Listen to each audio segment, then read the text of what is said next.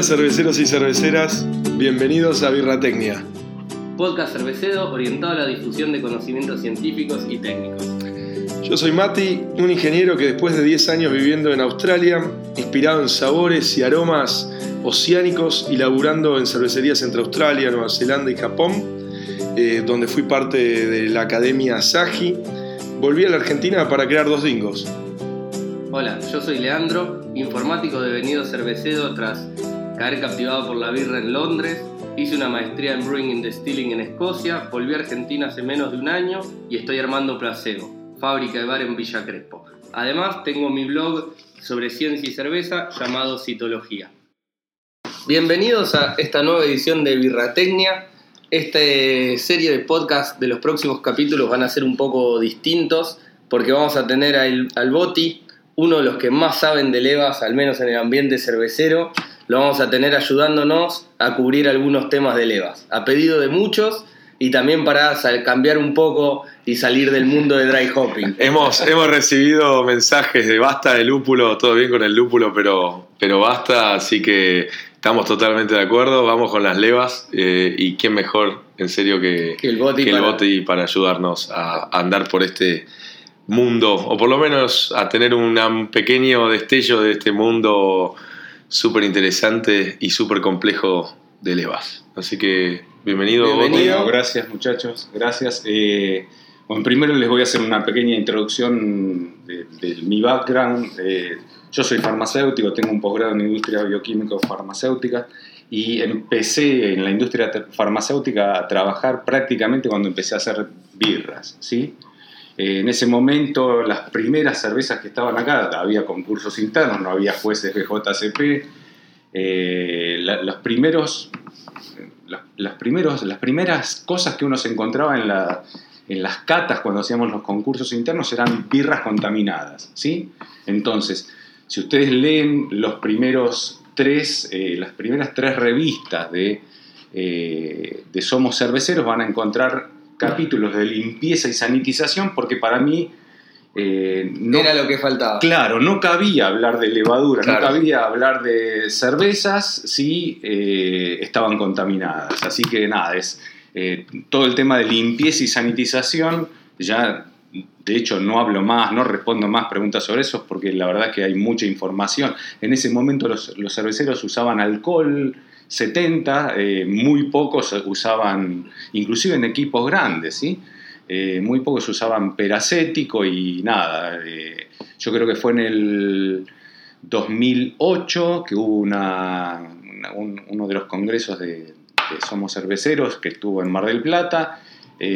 ahí di una charla y ahí es como que se hizo un cambio, un cambio radical en eso, que para mí era importante. O sea, para mí es súper importante saber que sin limpieza y sanitización no hay forma de usar una levadura y que funcione bien. Ni, ni siquiera hacer una sour, ¿sí? O sea, ni siquiera hacer una birra o sea, precede, precede el tema de limpieza y sanitización, precede, a todo lo que uno pueda querer hacer con una levadura. O sea que para, esta, para estas charlas, estos podcasts, vamos a asumir que, todo lo que bajo control. y sanitización está bajo control eh, y algunos otros temas también, ¿sí? porque por ejemplo algo muy común en, algunos tipos de levaduras, ya vamos a meternos en tema de levaduras, pero algunos tipos de levaduras tienen la capacidad de producir fenoles, ¿sí? pero en realidad tienen más capacidad pero, y un tipo de fenoles, pero en realidad si el agua tiene eh, cloro o algún o, alguien utiliza una manguera que aunque sea de uso sanitario dice sí es de grado alimenticio eh, pero es de PVC pero es de grado alimenticio aprobada para grado alimenticio pero no en caliente claro. Eh, nada libera algunos algunos monómeros que tienen cloro que después la levadura lo transforma en clorofenoles. Y el famoso olor a, entonces el, curitas. Claro, el famoso olor a curitas es, eh, eh, es típico a espadol o lo que quieran. Así que, bueno, básicamente esa, esa es la idea. Así es un poco tener presente que hay otras cosas que preceden que yo las doy por sentado si, si, eh, si ustedes creen que sea necesario hablar de eso, pero eso lleva otro tiempo más, pero hay mucha información, por suerte hay mucha información. Eso ha mejorado mucho. Ha mejorado muchísimo el tema de levaduras. Eh, es un poco más largo, pero por otro tema, es, hay mucha variabilidad y hay, hay una realidad, ¿sí? En los, sobre las levaduras se, se, empezó a estudiar bien hace 400 años nada más, no es nada, no es nada. Y toda la parte de genoma empezó en la última mitad del siglo pasado, o sea, estamos en el siglo XXI, pero empezó en, la, en los últimos años del... Así que bueno, hay toda una, una cantidad de información que los cerveceros ya venían manejando de alguna, de alguna forma u otra sobre las levaduras sin saber qué había, ¿sí? Claro. Eh, nada, y, algunos efectos que suceden, no sé, que se frena una fermentación, nada, es un, es un efecto que encontró un tipo que se llamaba Crabtree, y hay un efecto que se llama Crabtree, que es, la, es cuando una levadura, una cerveza de alta densidad se frena, cuando la levadura empieza a generar alcoholes, o sea, la levadura se encuentra con alcoholes y azúcares por ahí por el medio y se frena. Bueno, el tipo ese vio lo mismo que vemos nosotros acá, ahora, ahora. Eh, y nada, y lo único que hizo fue registrarlo, pero después empezaron muchos estudios genéticos y ya me meto un poquito en tema claro, de algunas definiciones que tal vez son importantes manejar para después ir a un poco a la parte más práctica, ¿sí? Claro, ahora podemos arrancar un poco con eso, dar un pequeño pantallazo teórico inicial para sentar algunas bases, por ahí un toquecito denso, no, pero bueno, hay que darlo. este, y después ya podemos arrancar a empezar con hablar cosas que tengan un poco más de impacto práctico de, cotidiano. De igual, voy a tratar, igual voy a tratar de, de ser didáctico con eso, ¿sí? Por ejemplo, eh, hay muchas de las cosas que se, que, se, que se, sabían en forma práctica que después con, con, con el abaratamiento, o sea, primero con, la, con el, el, descubrimiento y el desarrollo de las técnicas para ver los genes de las levaduras, eh, los genes de, todo en general, pero las levaduras en realidad, Saccharomyces cerevisiae fue lo primero que, se, se secuenció. Eh, y se secuenció porque las levaduras son eucariotas. Esto se los digo porque nosotros, las personas, somos eucariotas, a diferencia de las bacterias. ¿sí? ¿Qué quiere decir eucariotas? Eu quiere decir verdadero, carios, corazón. O sea, tienen lo que se llama núcleo, que es donde tienen toda la información genética. Y es importante saberlo porque se multiplican de una forma que no lo hacemos nosotros como personas, pero sin embargo, todos los requerimientos nutricionales que tiene una levadura son los mismos que tenemos nosotros. ¿sí? O sea, en, eh, por peso, por peso las levaduras necesitan exactamente lo mismo que nosotros. O sea, cuando ustedes le dan, no sé, zinc a una, le ponen zinc a un mosto, eh, la cantidad de zinc que le tienen que poner es el equivalente a mm, la cantidad que una persona de peso medio necesita. Si el peso medio como farmacéutico, se los digo, es los medicamentos están calculados para una persona un peso de 75 kilos más o menos. Eh, mucha gente está por arriba, muchos por debajo, pero está calculada para eso. Y ustedes, si tuvieran que agregar zinc, se van a dar cuenta que la, la cantidad de zinc que es necesaria es la misma que llevarían 75 litros de mosto, ¿sí? Así que ya nos estamos metiendo un poquito ahí en algunas, cosas, de, nutrientes. y en algo que es de la práctica, eh, sin hacer tan aburrido el tema de, las, definiciones. las definiciones. ¿sí? O sea, sepan eso, sepan que las levaduras son eucariotas como nosotros y las bacterias son distintas. De hecho, uno de los principales problemas para eliminar una, nada, hongos en una persona, en la, en la uña, son porque los antimicóticos eh, no nos tienen que matar a nosotros, o sea, porque son el mismo tipo de células. Eh, y sepan lo siguiente, o sea, en, la parte, en lo que es la parte genética, no voy a entrar a hablar de eso, pero se empezó a estudiar qué cosas tenían en el ADN, no voy a ponerme a hablar del ADN, pero qué cosas tenían en el ADN cuando se empezó a secuenciar, qué grupos tenían en el ADN eh, los distintos tipos de, levaduras eh, para saber qué eran capaces de producir. Por ejemplo, yo tengo, nosotros como personas tenemos un ADN que tiene determinada secuencia y tiene determinada información. eh, esa información es la que hace que nos constituya a nosotros como personas. Ahora, hay expresiones de esos genes que hacen que uno, no sé, tenga mayor o menor predisposición a algo. Por ejemplo, eh, alergia, ¿sí? Esto llevado a las levaduras se los voy a explicar de la siguiente forma. Todas las levaduras tienen un paquete de información en el ADN para hacer distintas cosas. Voy a ir específicamente a algo que lo van a entender un poco mejor. Levaduras de eh, tipo belga, ¿sí?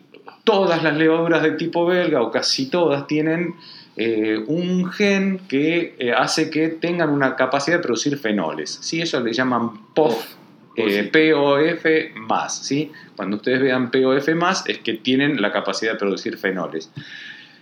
Pero esa es una capacidad que está en sus genes. Ahora, de ahí a que las puedan expresar, o sea, eso se llama genotipo. De ahí a que lo puedan expresar, requiere de que el medio, su interacción con el medio, lo permita. O sea, que el mosto, por ejemplo, tenga eh, precursores para formar fenoles. En este caso son ácido, es ácido ferúlico que viene de eh, las maltas de trigo, por ejemplo. ¿sí? Entonces, un poquito eso, sepan que hay cosas que tienen las levaduras en su información genética que uno puede utilizar para manejarse y hacer que, se expresen distintos, distintos flavors. Claro. ¿sí? Eh, por ejemplo, no es lo mismo tampoco, los bretanomices son, son levaduras, pero no es lo mismo eh, fermentar o sea, obtener los perfiles que da un Brett en eh, un mosto que ya fue fermentado por otro tipo de levaduras, que hacerlo que en una fermentación primaria con Brett. O sea, si ustedes quieren hacer una fermentación con Brett de entrada y solo Brett, van a tener una, cerveza con características de, de Brett, eh, mucho más lento, tarda mucho más, pero porque le están faltando cosas. O sea, tiene información adentro para hacer eh, otro tipo de aromas y sabores, pero no los, no, no los tiene en el medio. Entonces, lo que tiene en su información genética, que es el genotipo, no la puede expresar eh, en su fenotipo, o sea, en, cómo es afuera, o sea, cómo la vemos. El fenotipo sería cómo la veo yo. O sea, yo la veo que hace,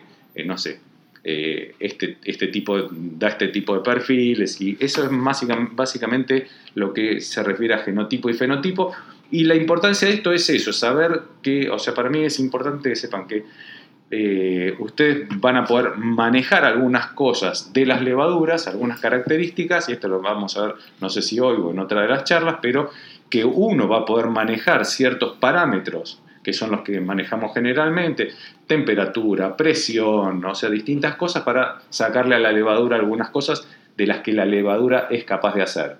Yo no le voy a poder sacar eh, agua a una piedra porque no la tiene, pero hay levaduras que, que sí la tienen. No, pero eso es súper interesante para mí porque, o sea, el hecho de que una levadura tenga en su genotipo, eh, que sea capaz de producir un tipo de sabor que uno está buscando, nosotros como, como cerveceros tenemos que ponernos a pensar en qué es lo que tiene que tener en su entorno para lograr eso. O sea, que no es simplemente, ah, yo le agrego esta leva porque me va a dar esto. No, no, No, no. ¿Qué le tengo que dar para que agregar esa leva, pero además pensar en qué es lo que tiene que tener en el entorno para lograr ese sabor? O sea, sí. eso es lo que hago como take out de esta primera parte, me parece recontra interesante, porque a veces viste, caemos en la simplicidad, bueno, tirás esto y sacás esto, tirás, eh, este lúpulo y sacás este sabor. es lo mismo, o sea, no, es como que está el, eh, si es capaz de hacerlo, hay que darle las condiciones para que lo haga. Sí, sí, Generar el ambiente necesario para que estén los precursores que necesita. Exactamente. De hecho, para un poco guiarle los distintos caminos metabólicos a la levadura. Exactamente. Bueno, preguntas que siempre me hacen y ya voy un poquito a meterme, pero para explicar algo. Por ejemplo, algunos me preguntan, ¿yo puedo mezclar esta levadura con esta levadura? Hay otros tipos de características, además de los fenoles. las levaduras producen fenoles para algo y es para competir con otras levaduras. Ah, eh, así como hay levaduras que tienen un, lo que se llama factor K, o sea, factor killer, eh, K positivo, eso está más presente en las levaduras salvajes y en todas las levaduras de, o casi todas las levaduras de vino, es para matar otras levaduras. Entonces tengan presente que a veces no se puede mezclar una levadura de vino con una de, de, de, las típicas domesticadas para cerveza, porque pueden competir. No es para esta charla, pero voy a entrar un poquito después, un poquito más a eso. Lo que quiero decirles es que uno puede agarrar dos levaduras, no sé, una S04 y una S05. Listo, son de características similares y la cerveza va a tener características de una levadura y de la otra, pero a su vez, si están fermentando juntas, es probable que haya un cruzamiento de información genética y que, y que haya eh, algo de sabores que salgan de ese, de ese cruce. Ese cruce es un cruce de información, no les voy a dar el nombre, pero ese cruce de información sepan que no es permanente, o sea, es muy raro que queden permanentemente.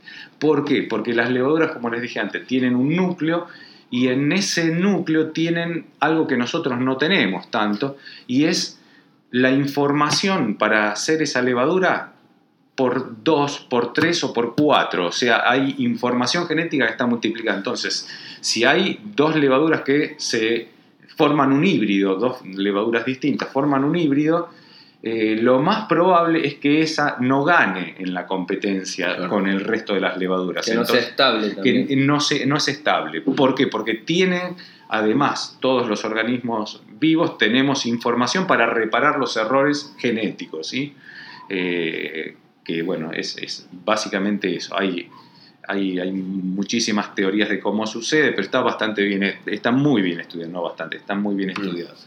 Sepan eso, o sea, eh, lo si no tienen mucha experiencia y mezclan dos levaduras, traten de que sean del mismo tipo, si no mezclen una levadura de champán con una cervecera, eh, en un mismo, o sea, no hagan una co-inoculación, sino que a veces uno puede hacer al revés, ¿sí? Uno puede agarrar y eh, empezar con una levadura y seguir con la otra, pero teniendo en cuenta ese tipo de características, o sea, eh, hay levaduras que son killer, o sea, que matan a otras, y yo no le puedo meter otra atrás. Claro. También hay una realidad, ¿sí? Hay levaduras que son resistentes a los factores killer.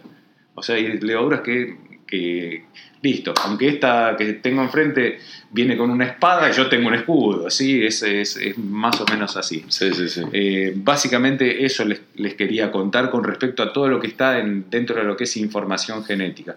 Pero sí quiero hablarles, y es importante, es un proceso que se llama domesticación, que vino sucediendo a través de, de la historia de, de la humanidad y es cómo se fue, cómo, o sea, las personas en las casas, las familias que hacían cerveza, fueron domesticando las levaduras. Y es un proceso que llevó muchísimos años. Las, de hecho, ahora se sabe que las, las cervezas que se vendían hace 600 años no eran ni por asomo los estilos que uno cree que son, ¿sí? Pero ni por asomo porque no se conocían los bretos, porque, por distintas cosas, y porque también no, había tan, no hubo tanta domesticación.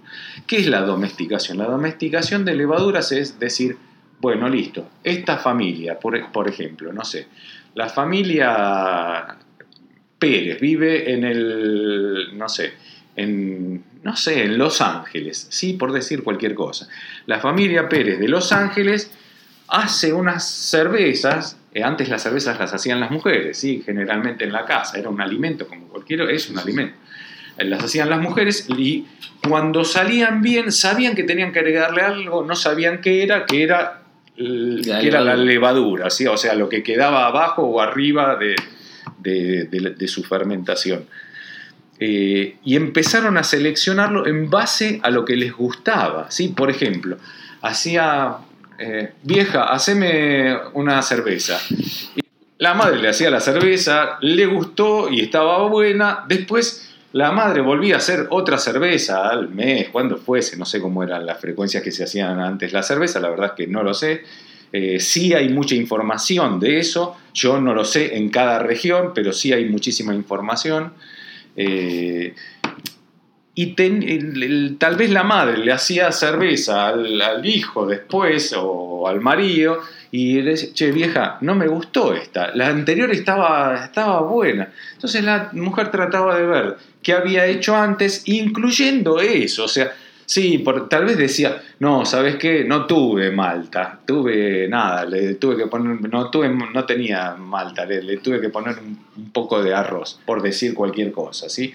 Pero entre, esas, entre esos ingredientes estaba la levadura. Entonces, toda esa selección que fue haciendo esa persona, de las que estaban bien, descartando las que estaban mal. Bien quiero decir en cuanto a los sabores que se buscaban. organolépticamente. Organolépticamente, ¿sí? Eh, eso incluyó, además, una separación de las técnicas, las primeras técnicas de, eh, no solamente de domesticación, domesticación es decir, bueno, yo voy seleccionando lo que me gusta, ¿sí? Eh, sino también las técnicas que llevaron a mejorar la limpieza, ¿sí? lo que es limpieza y sanitización. O sea, se hacían mejores cervezas cuando estaban en mejores condiciones y otras no. Eh, pero es, eso es básicamente de la forma que se fueron domesticando. Los ejemplos que ahora se ven como mucho más marcadas son todas las levaduras noruegas, en donde en cada fiordo, ¿sí? las familias, eh, no sé, vos, ¿sí? nada, es un fiordo de una, que históricamente fue de una familia que estaban aislados dentro de ese fiordo con una comunidad, ¿sí?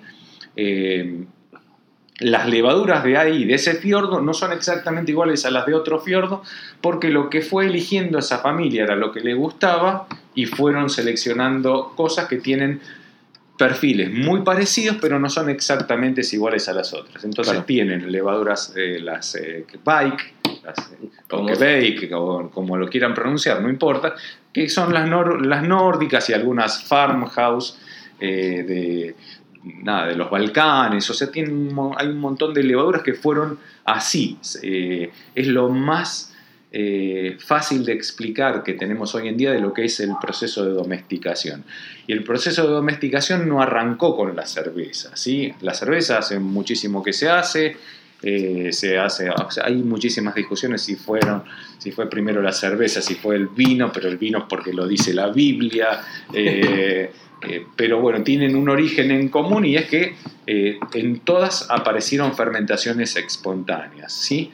Eh, la cerveza tiene un proceso, además la cerveza tiene una mezcla rara en, cuanto al origen de la palabra y se confunde la historia, o sea, si ustedes agarran a un mead maker, o sea, alguien que hace miel, un hidromielero, va a decir que la hidromiel es la bebida más antigua de la humanidad, la bebida fermentada más antigua de la humanidad, eh, los que hacen vinos van los que hacen cerveza van a decir que es la cerveza, eh, pero porque la, palabra que hoy conocemos como beer o cerveza representaba las dos cosas, a la hidromiel y a la cerveza, ¿sí? Eh, entonces hay, hay algunos debates, pero ahí empezó un poco la domesticación. También es, es, suponer que tampoco eran vinos o cerveza o hidromieles tan tajantemente. No, no, claro. Había una mezcla. Claro, exactamente. Había malta, quizás había también uva, quizás también había miel. Exactamente. O sea, no, estaba tan tipificado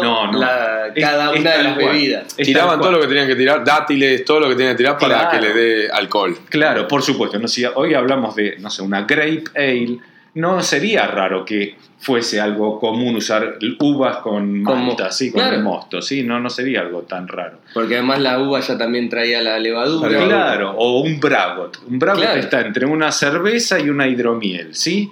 Eh, pero nada, la, miel fue el primer edulcorante que hubo hasta la Edad Media, por ejemplo, y eh, era el más barato, los monjes sabían cómo hacer eh, azúcares para, hacer su candy sugar, pero no lo, no lo, difundían para que no les aumentaran el, precio de sus insumos.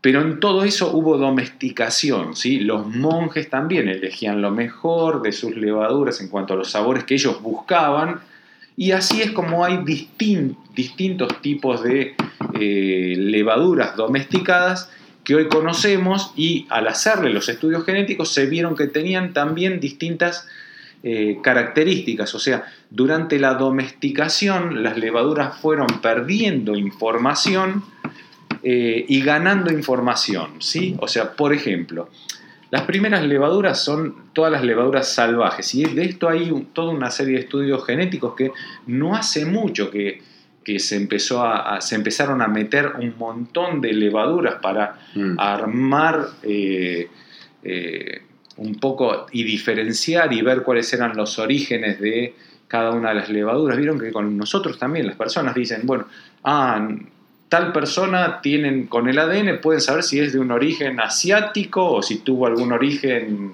o sea una especie de árbol genealógico exactamente, exactamente. Eh, eh, levaduriano sí para decirlo pero es así es así de hecho es, uno habla del árbol genealógico de las levaduras entonces las primeras levaduras que que uno se encuentra dentro de ese árbol genealógico y que tienen como un origen común son las levaduras salvajes, ¿sí? Pero hay de distintos tipos. Sí tienen muchas cosas en común. Por ejemplo, las levaduras salvajes que usaban los asiáticos para hacer saque, ¿sí? Eh, tienen ciertas características, tienen cierta información genética que no las tienen las levaduras de vino, ¿sí? Las dos son levaduras salvajes. las dos son Y no voy a entrar para no aburrirlos en sacarme Eguayanus, Pastori. No voy a entrar en eso para no aburrirlos. En nomenclatura. no, porque la idea es que se lleven algo práctico. Entonces, pero mi interés es darles este tipo de información ahora para que en las siguientes charlas, cuando yo les hable de, listo, un tal levadura tiene es positiva o tiene la capacidad de hacer esto o no tiene la capacidad de hacer esto, tengan el fundamento para entender eso. además, también en cada lugar la levadura se tuvo que ir, las levaduras salvajes se fueron adaptando al medio. Exactamente. Y comían cosas distintas, el ambiente era distinto, entonces hay una divergencia, así como tenés distintas especies de, de, mamíferos, tenés distintas especies de levaduras adaptadas a la comida que había en su entorno. Evolucionaron en función de dónde estaban. Exactamente, mm. sí.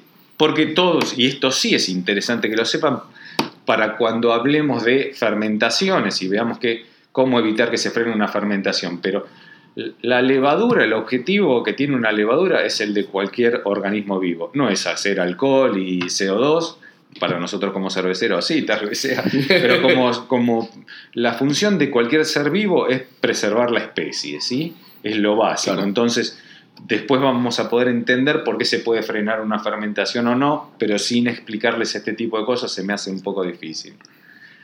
Eh, con respecto al árbol genealógico, sepan eso, o sea, hay levaduras que eran salvajes, esas levaduras salvajes principalmente estaban en vinos y en eh, este tipo de bebidas eh, eh, fermentadas en forma espontánea en, la historia de, la humanidad. Bueno, que de eh, hecho todavía en las lámbicas tenés. Y hay. Y hay. Levadura salvaje. sí. Es justamente. y hay.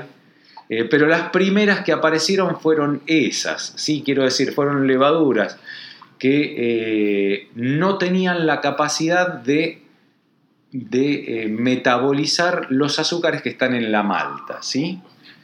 Sí podían consumir azúcares simples. Entonces, por eso, o si no, si no las podían consumir de entrada, tenían la capacidad de desdoblar los azúcares complejos y hacerlos más simples para incorporarlos. Por ejemplo, las levaduras que están en el, en el saque, ¿sí? en el arroz. ¿sí?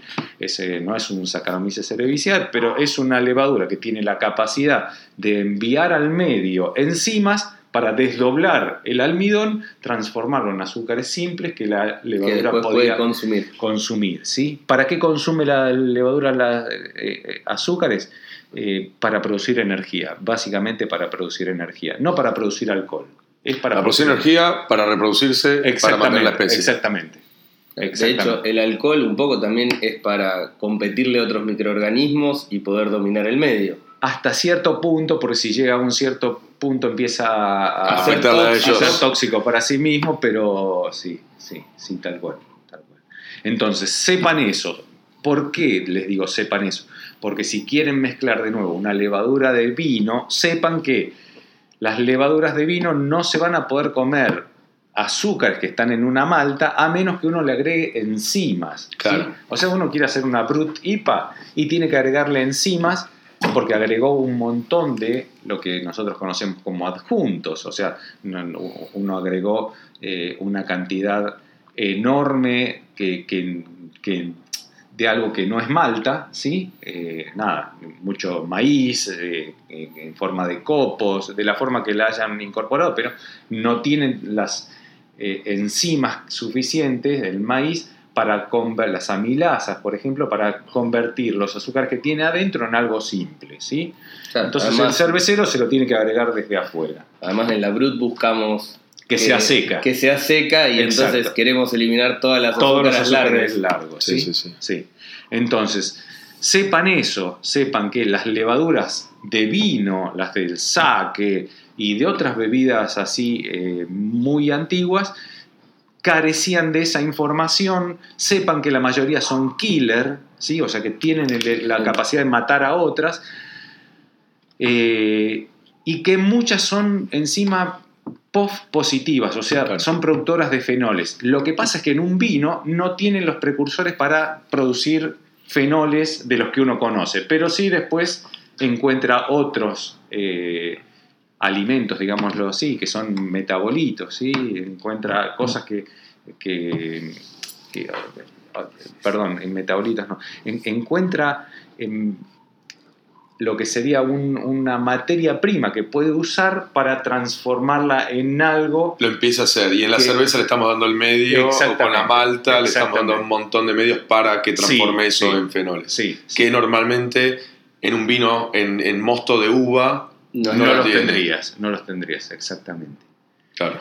Eh, pero también depende de cada cepa de, vino. Sepan, sepan también que cepas de vino no hay tantas. O sea, van a encontrar un montón de marcas, pero no hay mucha divergencia, no hay mucha lo que se llama domesticación. Sépanlo eso, ¿sí? porque es, es así. O sea, van a, van a encontrar, sí, ahí, esta tiene un poco de perfil más fenólico que esta otra esta es, eh, tiene factor killer. Cuando se empezaron a estudiar esas, esos distintos cepas, distintas cepas de, levaduras de vino de las que supuestamente son domesticadas, se encontró que las supuestamente domesticadas de vino no, tienen una gran divergencia. claro. Es que de hecho todavía en la industria del vino es mucho más común la fermentación espontánea. Hay que se agrega, probablemente se, agrega levadura como soporte de también las levaduras naturales o espontáneas que vienen del, hay de campo. Todo, hay de todo, hay, mucha gente que hay mucha gente que sulfita para eliminar, la salvaje, inocula. Pero hay muchísimas, o sea, hay muchísimas bodegas grandes incluso que usan levadura autóctona. Sí, sí, sí. O sea, levadura salvaje del, ambiente, cosa que en, el, en la cerveza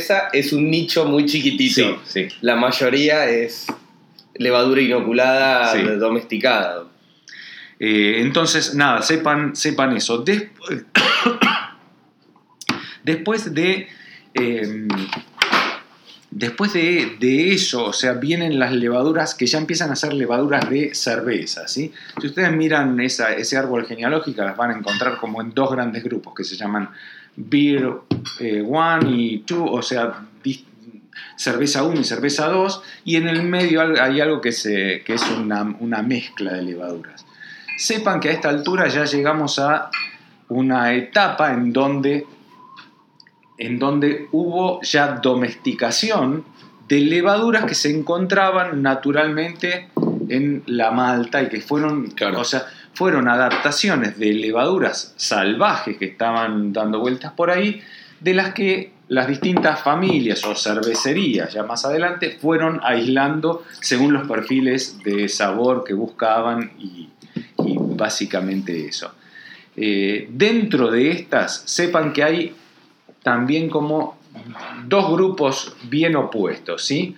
Unas que son, por empezar, la gran diferencia de todas estas levaduras cerveceras es que ya incorporaron la capacidad, o sea, fueron las cervezas que se, fueron las levaduras aisladas de cervezas que cada vez eran menos dulces, o sea que, ¿por qué? Porque los, la persona que hacía la, la cerveza decía, uy, esta salió menos dulce, voy a reservar de esta levadura y empezó a usar esa levadura y empezó y la otra levadura la dejó de lado y se perdió en el camino. Entonces era un, esa levadura que fue separando era levadura que en realidad tenía la capacidad de, de convertir la eh, maltosa y la maltotriosa, que son dos azúcares, sobre todo la maltotriosa es la más compleja en cuanto a, la, a su cadena, al tamaño de su cadena, para poder comerla. ¿sí? O sea, las levaduras cerveceras tienen la capacidad de, comer eh, maltotriosa está muy relacionado eso con la atenuación de, la, de cada cepa. ¿sí? O sea, cuando ustedes les dicen la atenuación de esta, de esta, la atenuación potencial de esta cepa de levadura es tanto, está relacionado a su capacidad mayor o menor de comer eh, maltotriosa. ¿sí? Pero dentro de las que pueden comer maltotriosa, a diferencia de las de, las de vino, ¿sí? Por eso yo no usaría una levadura de vino exclusivamente de vino para eh, tratar de fermentar una cerveza porque no tiene el paquete de información, por, más que yo le ponga la eh, maltotriosa para ver si puede fermentar, no, las puede, no lo puede hacer. Entonces se va a poder comer algún azúcar eh, simple que haya dando vueltas por ahí, pero va a frenarse en una densidad muy alta. ¿sí? que están adaptadas a comer las azúcares del vino. Exactamente. Que no son los mismos que los azúcares que vienen de las maltas. Exactamente. Y las de, las de la malta. Lo mismo pasa al revés. O sea, si tiras una levadura de cerveza para fermentar un vino, ¿te va a quedar subatenuado? No. no. Si vos tirás una levadura de cerveza en, una, en un mosto de vino, es, es, el, caso de la hidromiel. O sea, te llevo a la hidromiel, pero es, es lo mismo. Vos tiras una levadura, yo de hecho para hacer muchas, muchos de mis hidromieles y de mis, eh, y de mis eh, bragots están hechos con levadura cervecera. En el, en el, mosto tenés azúcares simples, lo mismo que tenés en, eh, en, en la miel tenés una cantidad de azúcares simples y las levaduras, ya voy a entrar un poquito más en otro tema, pero no importa, tratarlo acá está bueno, las levaduras son como nosotros, o sea, tienen un núcleo, tienen un, eh, ese núcleo, son como nosotros, son vagas, ¿sí? Si tienen azúcares simples, lo primero que van a consumir son los azúcares simples. Entonces, una levadura de cerveza que tiene la capacidad de consumir maltotriosa, eh, tiene la capacidad también de, consumir azúcares simples. Si fuese abogado diría que puede más, puede menos. Eh, quien puede más, puede menos. Sí, sí, sí, sí. Eh, entonces, si puede comerse eso, pero fueron perdiendo información también, hay una realidad, fueron perdiendo información en esa selección o domesticación que fueron haciendo las personas, o sea, información de qué tipo en las levaduras de cerveza. En esa selección fueron perdiendo información de cosas que no querían las personas, por ejemplo, que, eh, que tuviese fenoles, ¿sí? Entonces, no sé, las, vamos ahora a algunos nichos, ¿sí? Los nichos de cervezas eh, de las Islas Británicas, no son productoras de fenoles, ¿sí? Porque separaron levaduras eh, para evitar todos los fenoles. En la que les gustó y la que la rehusaron era la que no tenía fenoles. Claro. Eh, y las, las que em, fueron de algunas regiones que ahora serían Bélgica, eh, básicamente Bélgica y algunas zonas de Francia, son levaduras productoras de fenoles o sea, en esa selección que fueron haciendo, seleccionaron levaduras que no tenían la información genética para producir o no fenoles. Claro. ¿Sí? Claro. O para producir mucha cantidad de ésteres o no. O sea, dentro de las inglesas, por ejemplo. mucha cantidad de ésteres o no. ¿Sí? Entonces hay como una. Hay como una eh, domesticación que fue haciendo la gente y sepan esto. Entonces se van a encontrar con que las levaduras belgas, eh, algunas eh, francesas, tienen, son post positivas, o sea, pueden producir fenoles. Eh, lo mismo que algunas alemanas, ¿sí? Las de trigo. Las de trigo, ¿sí? las Weizen. para todas las de trigo, ¿sí? Las de trigo alemán. Por, ahí tienen una gran diferenciación. O sea, ustedes si quisieran comprar una levadura líquida van a encontrarse con una levadura de levadura líquida de trigo, pero es una levadura alemana, y una levadura eh, para hacer una, American Bison, ¿sí? o sea, una, una, cerveza de trigo americana. La de trigo americana no, tiene, no tiene la capacidad de producir ni fenoles, ni producir eh, nada, un, compuesto después lo vamos a ver, pero no me quiero meter en este momento en eso. Ni producir bananas, ¿sí? O sea, eh, eh, sabores a bananas, o sea, nada. Pero tienen en común, por ejemplo, todas esas que les decía, las belgas, las eh, alemanas de trigo y algunas francesas, de producir banana y fenoles, o sea, notas especiadas de distinto tipo claro. y en distintas proporciones y todas tienen en común ellas la información para producir eso, pero el cervecero empezó a producir algunas con distintas recetas y ahí está la expresión de esos fenoles o no. Entonces se van a encontrar con que si hacen una cerveza de tipo belga, necesitan tener algo de trigo en la receta, trigo malteado o trigo sin maltear, y trigo que a su vez haya pasado por un proceso en el que liberen algo de ácido ferúlico, que en el macerado se llama descanso ferúlico, o sea, listo, es mantener la temperatura al inicio del macerado, una temperatura bastante baja, eh, en donde dentro de la, de la malta se, se, desdobla una sustancia para producir ácido ferúlico, que es lo que va a usar la levadura para producir el 4 vinil guayacol, no importa, pero es el, sabor típico especial que uno encuentra en las levaduras, el clavo de olor. ¿sí? Eh, entonces, mi intención no es aburrirlos con eso, simplemente darles información para que ustedes sepan que no van a poder mezclar cualquier levadura con cualquier levadura y que las levaduras de por sí no hacen a la, a la receta pero sí marcan mucho el estilo, ¿sí? Marcan mucho el estilo. De hecho, cualquier gran cervecero no empieza como un homebrewer. Un homebrewer empieza diciendo, bueno, tengo estas maltas, ¿qué cerveza hago? Eh, un tipo que hace cerveza busca otra vez, o sea, empieza de atrás para adelante, empieza a decir, o sea, no busca una receta, ah, ¿cómo se hace una porter? No, eh, eso era más de, hace muchos años cuando uno trataba de clonar cervezas históricas, ¿sí? Para entender por qué no existían. Para entender por qué no existían, exactamente. Pero ahora un cervecero empieza al revés, empieza, yo empiezo al revés, no sé. Yo digo, bueno, yo quiero tener tal perfil y quiero que la cerveza luzca de esta forma en la copa, o sea, que sea turbia o que no sea turbia. Eh, quiero que sea con estas características organolépticas y de ahí voy para atrás. Construyendo los bloques de qué tenés que hacer para cada uno de para, para que te dé ese perfil redondo, ese perfil que vos estás buscando. Exactamente. Entonces, de, miren lo que yo les estoy diciendo. Yo voy de la copa, cómo la voy a ver en la copa. El paso anterior a la copa fue si filtré o no filtré, ¿sí? Para sacar levadura o no, restos de, de lúpulo que haya por ahí, no importa lo que haya para sacarlo. Pero el paso anterior a ese es la fermentación. Sí, sí, sí.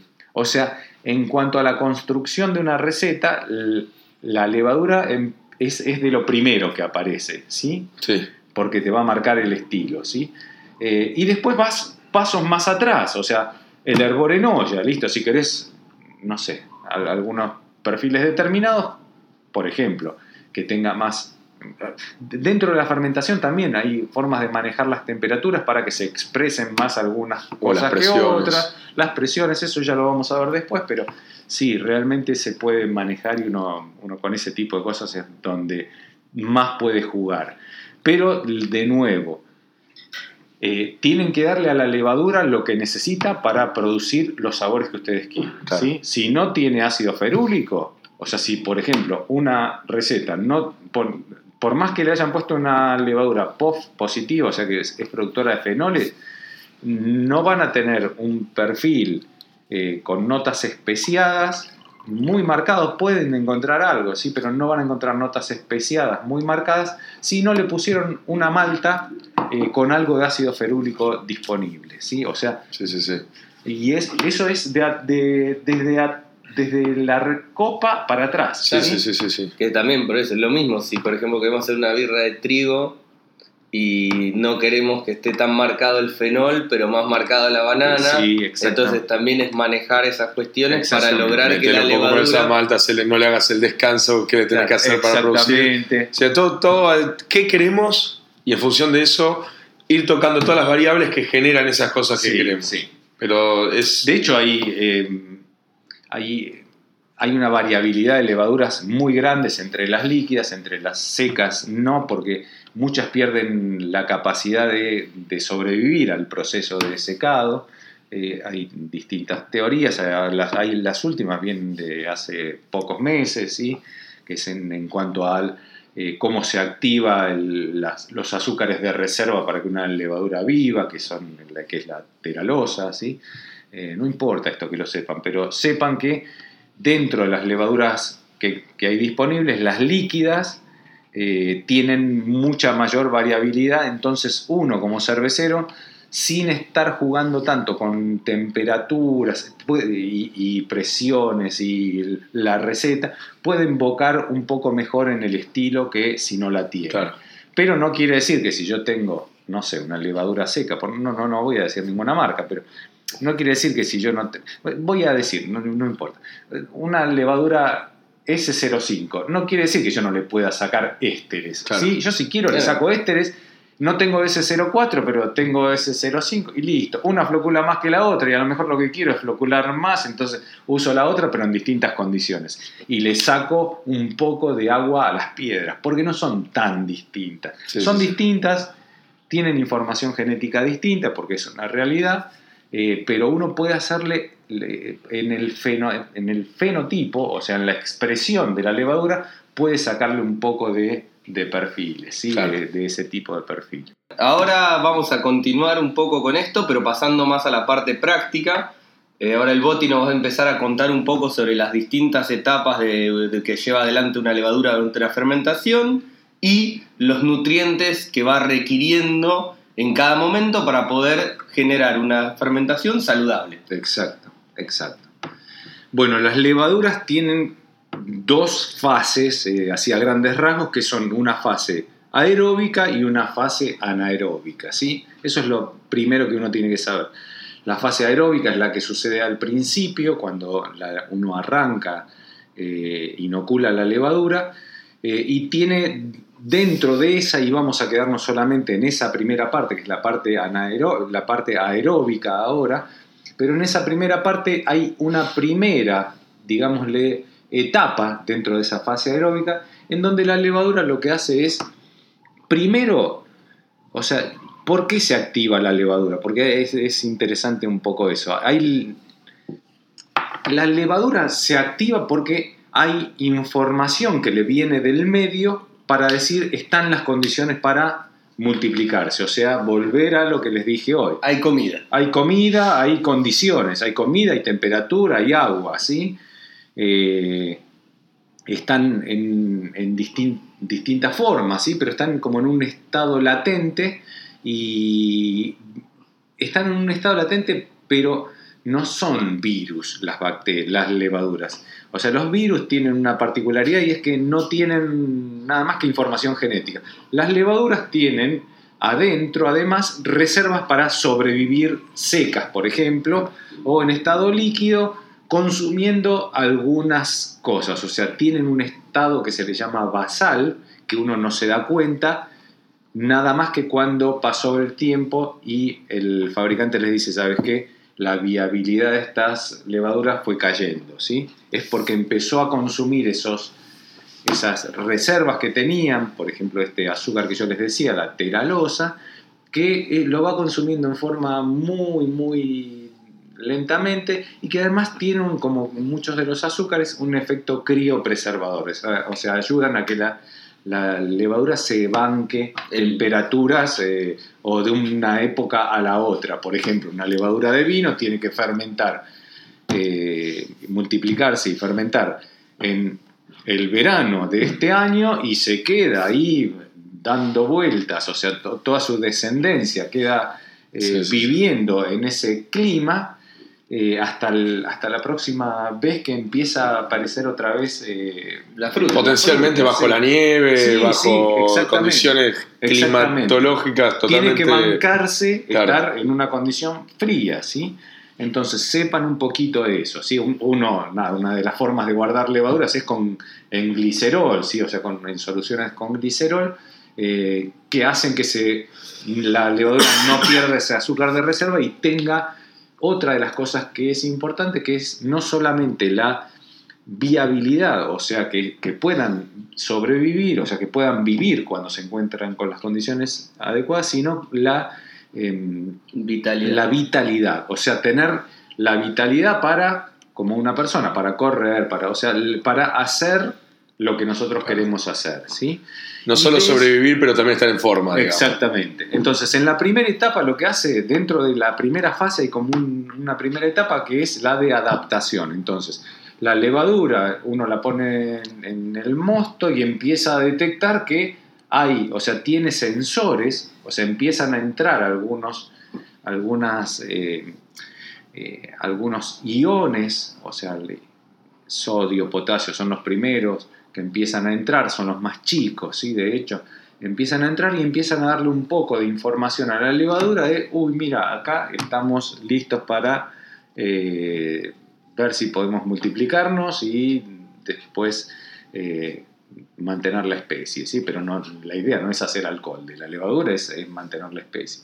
Entonces, cuando empieza a recibir ese tipo de información, está en lo que nosotros llamamos fase de adaptación, es un estado estacionario, que uno lo ve como estacionario, pero no, la levadura está empezando a armar todo su, su paquete enzimático para empezar a crecer, ¿sí? Entonces al principio empieza a hidratarse, a recibir los primeros iones más simples y después empieza a incorporar algunos azúcares simples.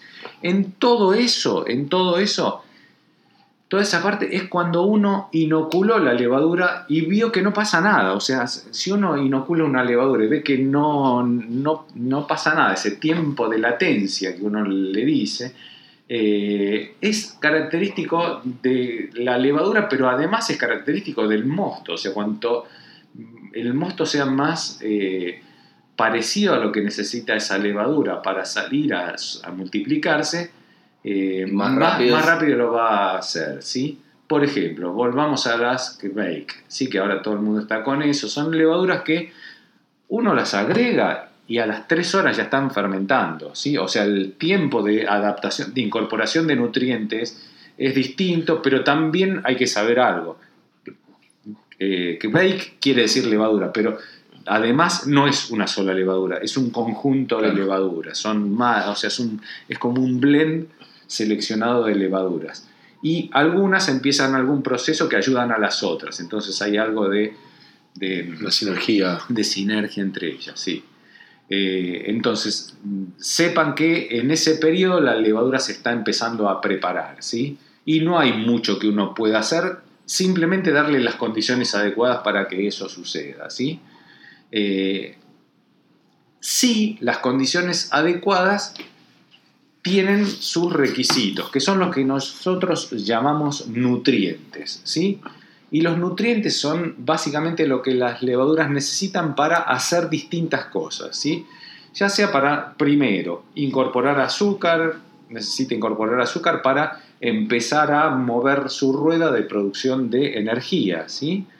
Eh, y almacenarla también, ¿sí? Tiene que empezar a prepararse para almacenar, como nosotros, nosotros almacenamos la energía de forma de grasa, o sea, las grasas son la, tienen la mayor proporción de eh, carbono respecto de oxígeno en el menor peso que uno pueda tener. Entonces las grasas son básicamente eso, es una reserva de eh, energía de las más complejas. Las levaduras hacen lo mismo, pero necesitan ciertos nutrientes para eso.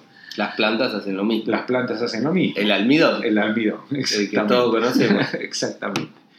Eh, y básicamente tienen que saber que una de las primeras condiciones que necesita la levadura es encontrarse en un medio acuoso con los nutrientes adecuados, pero hay una información ahí como que es clave para que empiece la segunda parte de la primera fase, o sea, dentro de la fase aeróbica, que es la fase de crecimiento, y que como a cualquier nene, ¿sí? Si no tomas la sopa no vas a crecer. O sea, si no le damos nutrientes, la levadura no va a poder multiplicarse.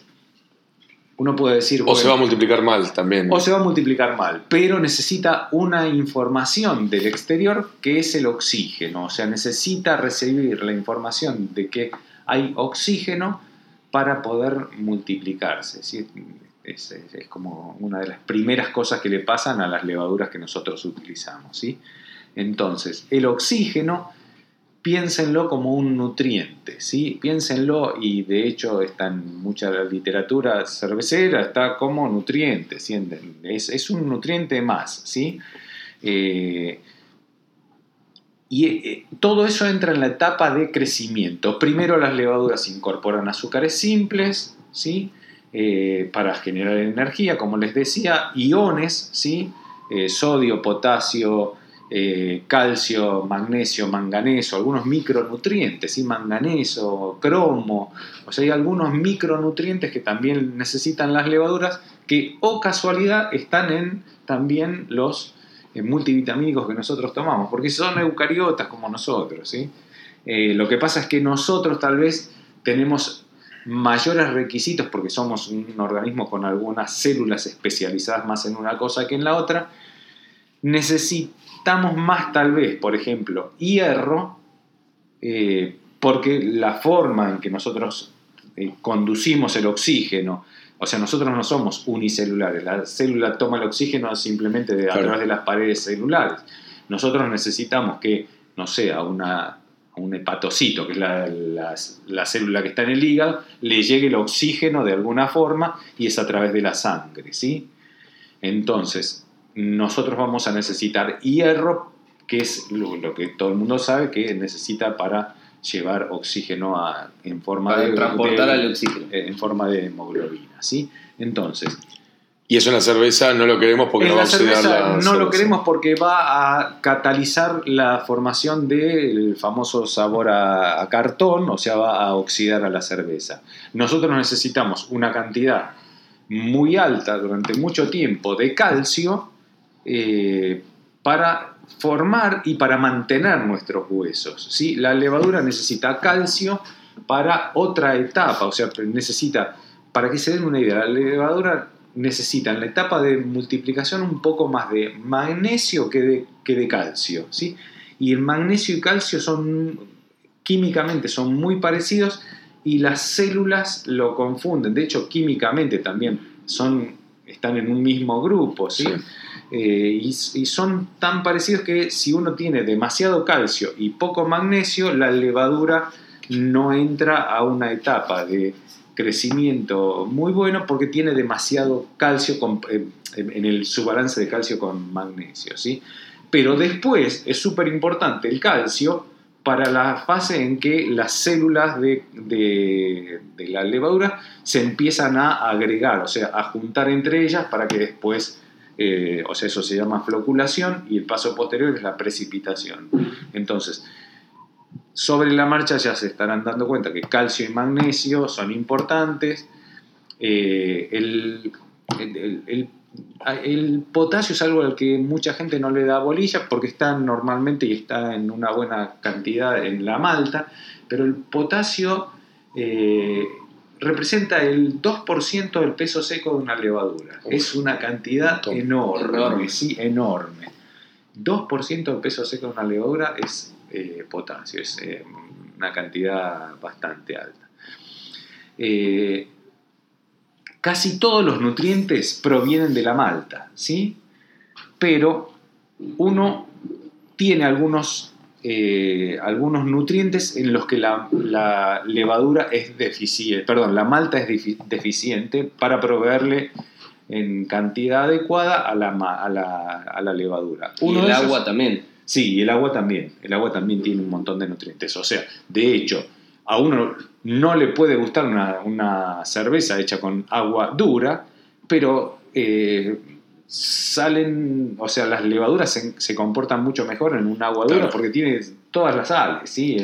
O sea, porque no es solo dureza, no, es, no son solo carbonatos de calcio y magnesio los que están ahí, o bicarbonatos también. no, ahí están otras sales, ¿sí? Eh, el agua tiene algunos contaminantes también que son los mismos que nos hacen mal a nosotros. Por ejemplo, el arsénico en altas concentraciones es también perjudicial para la levadura. Pero sepan un poco acá eh, lo que dice Lean, es cierto, sepan que si ustedes están utilizando agua de ósmosis, agua de ósmosis, le estuvieron sacando algunos de los nutrientes que las levaduras van a necesitar. Entonces se van a encontrar con muchos casos que por una cuestión de economía, el cervecero usa blends de agua, o sea, usa, eh, no sé, 70% de agua de osmosis, 30 de red, o 10 y 90, nada, distintas proporciones, eh, para dejar algunos, o sea, por una parte es una cuestión de economía y por otra parte le están dejando algunos micronutrientes que la levadura necesita. El resto vienen casi todos de las maltas, ¿sí? Eh, pero, por ejemplo, hay uno que, en la historia también de, la industria cervecera se descubrió, es el zinc. ¿sí? El zinc pasó, eh, hubo una etapa en donde el agua no se trataba, entonces había zinc suficiente, las tierras no estaban agotadas, había suficiente zinc en las tierras. Eh, sepan que el zinc lo necesitamos todos para proteger nuestras paredes celulares y para muchos procesos enzimáticos. Pero nada, si una persona tiene carencia de zinc, va a tener problemas. Un perro tiene carencia de zinc, va a tener problemas también en la piel. Em, y los requisitos son más o menos los mismos.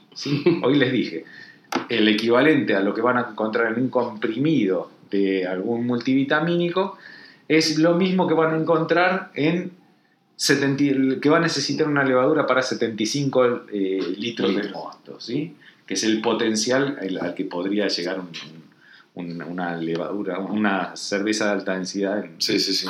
Bueno, entonces, el zinc se vio que cuando en la historia de la humanidad se, pasó de eh, equipamientos de cobre a equipamientos de acero inoxidable para hacer eh, para la construcción de equipos y fermentadores sobre todo, las fermentaciones se paraban. ¿Qué pasaba? ¿Qué era lo que estaba faltando? ¿Les estaba faltando cobre? La verdad es que no, tanto cobre no, porque mucho cobre también cataliza un montón de eh, reacciones de oxidación. ¿sí? Eh, no es gusto, eso sí, se los digo porque siempre hay una confusión. El, el cobre no da gusto a hierro y gusto metálico en altas concentraciones. Sí detona la cerveza. Sí, sí, sí. sí, Es un oxidante. Sí, sí, es un catalizador de oxidación. Sí. Pero en, el cobre eh, viene en la naturaleza junto con el zinc. Entonces, cuando uno está haciendo un mosto, el mosto tiene un pH debajo de 7, o sea, es relativamente ácido, ese ácido limpiaba, o sea, sacaba un poco de, cobre y también de zinc de las paredes de los equipos y eso era lo que usaban las levaduras. Eso se descubrió cuando se pasó de un tipo de equipos a los otros, ¿sí? Eh, porque las levaduras se empezaban a frenar, las fermentaciones se empezaban a frenar. Entonces, sepan esto, las tierras están agotadas en casi todos lados, entonces las maltas están agotadas en cuanto a sus requerimientos de zinc, las maltas por consecuencia no tienen la cantidad de eh, zinc eh, que tenían, no sé, en la Edad Media cuando se hacían cervezas. Hoy en día es necesario agregarle zinc a cualquier malta, ¿sí? Eh, es, una, es, una realidad con la que convivimos. Entonces, sepan que uno de los nutrientes que no le puede faltar es el oxígeno y el otro es el zinc. ¿sí? Eso para cualquier, para cualquier eh, levadura y para cualquier cerveza. ¿sí? Zinc y, perdón, zinc y Oxígeno. oxígeno no les puede faltar. Calcio no le puede faltar, magnesio tampoco, pero, eh, pero de alguna forma ustedes lo van a encontrar, porque viene del agua o Mm. porque viene de la malta, Claro. ¿sí? Eh, esas, esas cosas no le pueden faltar, así como para decir de arranque, ¿sí? Eh, el zinc tiene una particularidad, ¿sí? En, en- en algunos estilos de cerveza es, es mejor tenerlos en baja concentración, pero en alta concentración son tóxicos, o sea, es tóxico.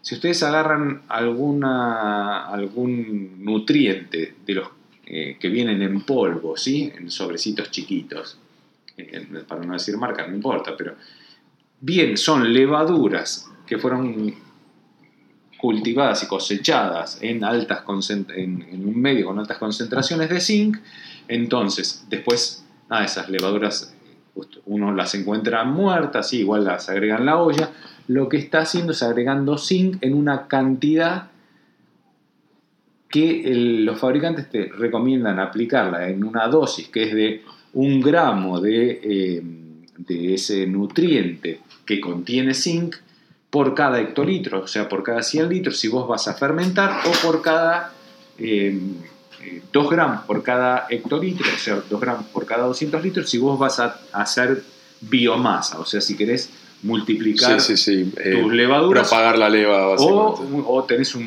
mosto de alta densidad, ¿sí?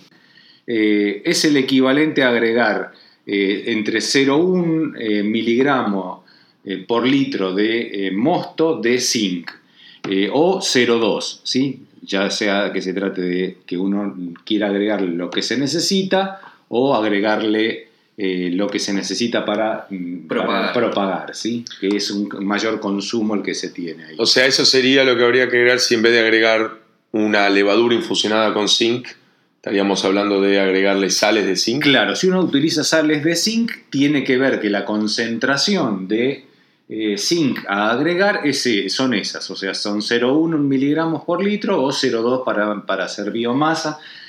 De nuevo, biomasa o mostos de alta densidad, ¿sí? Claro. que son, requieren, requieren que a su vez uno tenga más biomasa. ¿sí? Claro. Eh, Esto, algo- esto de agregar las levaduras infusionadas, muertas infusionadas en zinc, simplemente tiene que ver más que nada con cumplir con la ley de pureza Exactamente, alemana. ¿no? O es sea, solamente para eso. sea, es solamente para eso. Uno podría usar sales de zinc eh, direct- directamente. Lo que tienen las sales de zinc es que lo que se necesita es muy poco. Y de hecho yo les dije 0,1 y 0, 0 a 0,2 eh, miligramos por litro eh, y una concentración tóxica es de 0,6. Claro. Entonces tengan No hay que pasarse. no hay que pasarse porque empieza a ser, to- a ser tóxica para, la- para las levaduras. De hecho, eh, hay, en- hay algunas personas que hacen hidromieles, ¿sí? que dicen, bueno, yo le agrego nutriente. ¿Qué nutriente tengo acá en, en la Argentina? Tengo este, que es el que hablábamos recién. ¿sí? Es un nutriente que tiene, son levaduras lisadas que tienen eh, zinc. Ese nutriente para una hidromiel es insuficiente en un montón de otros nutrientes. Entonces, muchos dicen, agrego lo que yo debería agregar de los otros nutrientes, que ya me voy metiendo en el próximo, que son las paredes celulares. Le agrego tres sobres, cuatro sobres, no importa, para agregar una cantidad de paredes celulares eh, equivalente a las que se utilizan en hidromieles o en vinos, o en cervezas también. Pero están cometiendo un gravísimo error, que eso fue diseñado para cumplir con la ley de pureza alemana, o sea, para agregarle zinc. Y si agregan una cantidad excesiva de ese producto, van a estar agregando una cantidad excesiva de zinc, o sea, van a estar eh, haciendo que las levaduras estén en un medio que les es hostil. Claro. Van a empezar a. Si no se frena la fermentación porque se intoxicaron, van a empezar a generar eh, acetaldehído, van a tener un montón de off-flavors, ésteres, o sea, todas las condiciones de estrés eh, que, llevan a la producción de ésteres y, y diacetilo o, o fermentaciones deficientes las van a tener justamente con esto, ¿sí? Entonces, lo primero que hace la levadura, les reitero, es agarrar y tomar oxígeno para empezar a su parte metabólica. Todavía no estamos en la, en la, fase de fermentación. Sepan que toda la primera fase, que es la fase aeróbica, no es una fermentación, si es una fase en la que hay una adaptación y hay un crecimiento. Y es ahí donde se usa el oxígeno. Después, todo lo que es la fermentación es, es un proceso anaeróbico, eh, que es cuando ya no queda más oxígeno en el medio. ¿sí? Eh, ni deberíamos agregárselo. Ni deberíamos agregárselo, ¿sí? Aunque se les haya frenado la fermentación, no es el camino eh, darle oxígeno, ¿sí? Entonces, eh, les hablé del zinc, les hablé del calcio, les voy a hablar de las paredes celulares. Las, las levaduras que uno compra de tipo seco ya tienen casi todo lo que necesita la propia levadura para fermentar, ¿sí? Quiero decir, ya tiene la cantidad de reservas para salir a multiplicarse en algo del mosto y empezar a producir si uno agrega la cantidad adecuada de levadura para el, para el mosto que está usando. O sea, si uno, si uno está haciendo un mosto de alta densidad, el pitch rate, o sea, lo que uno tiene que inocular, tiene que ser mayor. Bueno, eso lo vamos a ver en otra, otro día.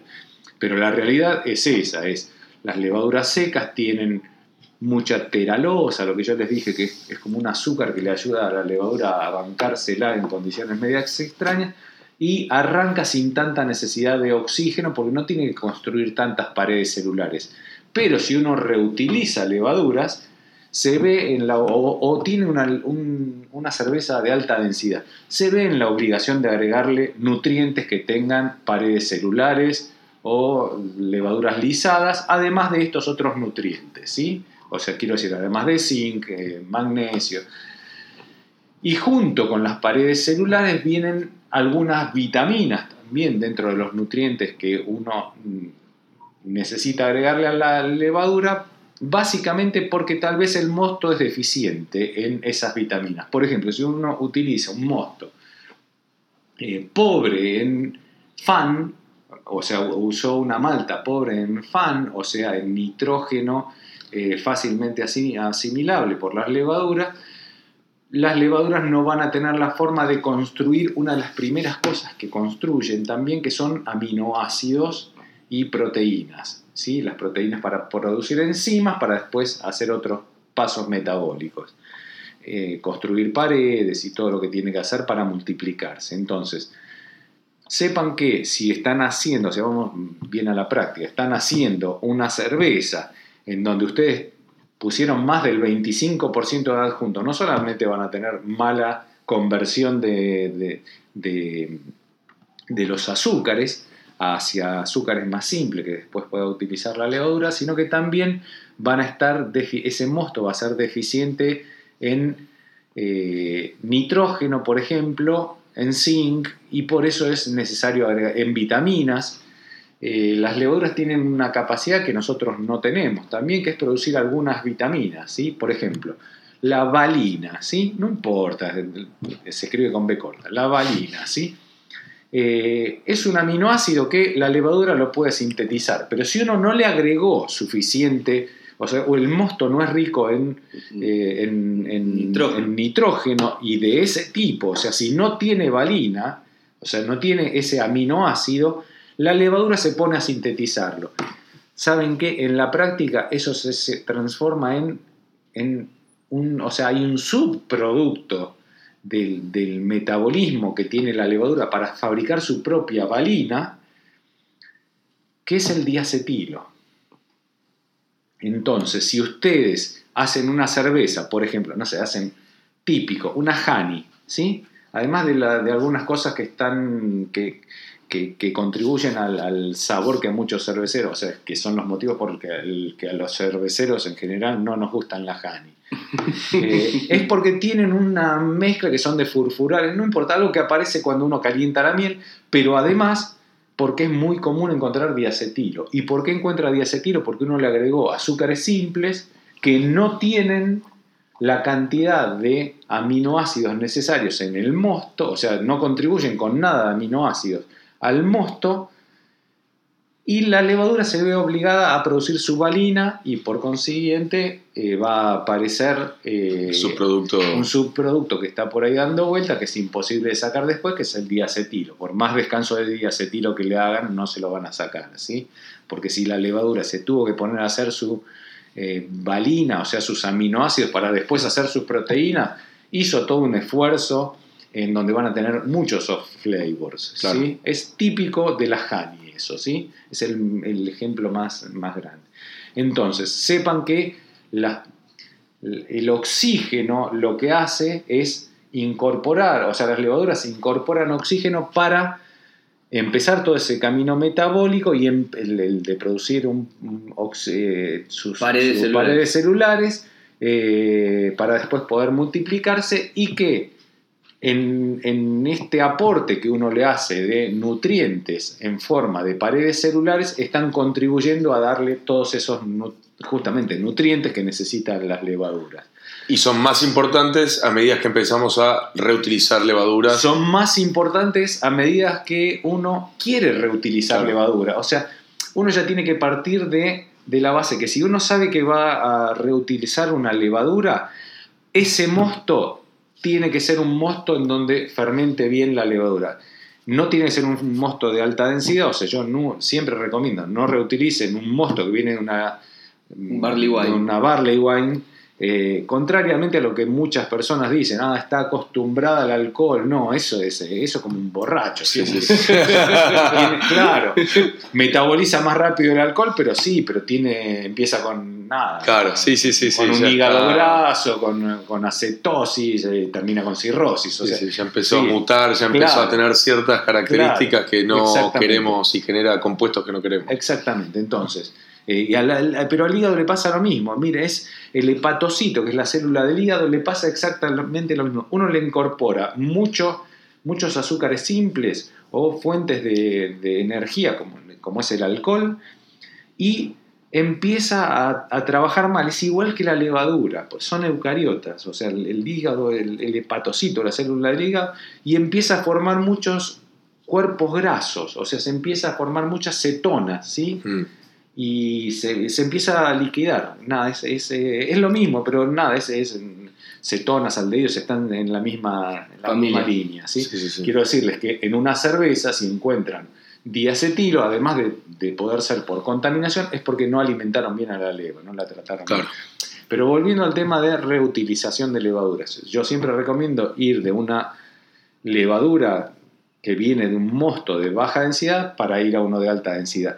Y así y todo, ese mosto, de esa, birra de baja densidad, de donde uno va a cosechar para reutilizar en otra, mi recomendación es agregarle nutrientes con paredes celulares y con todos los nutrientes que les estoy mencionando,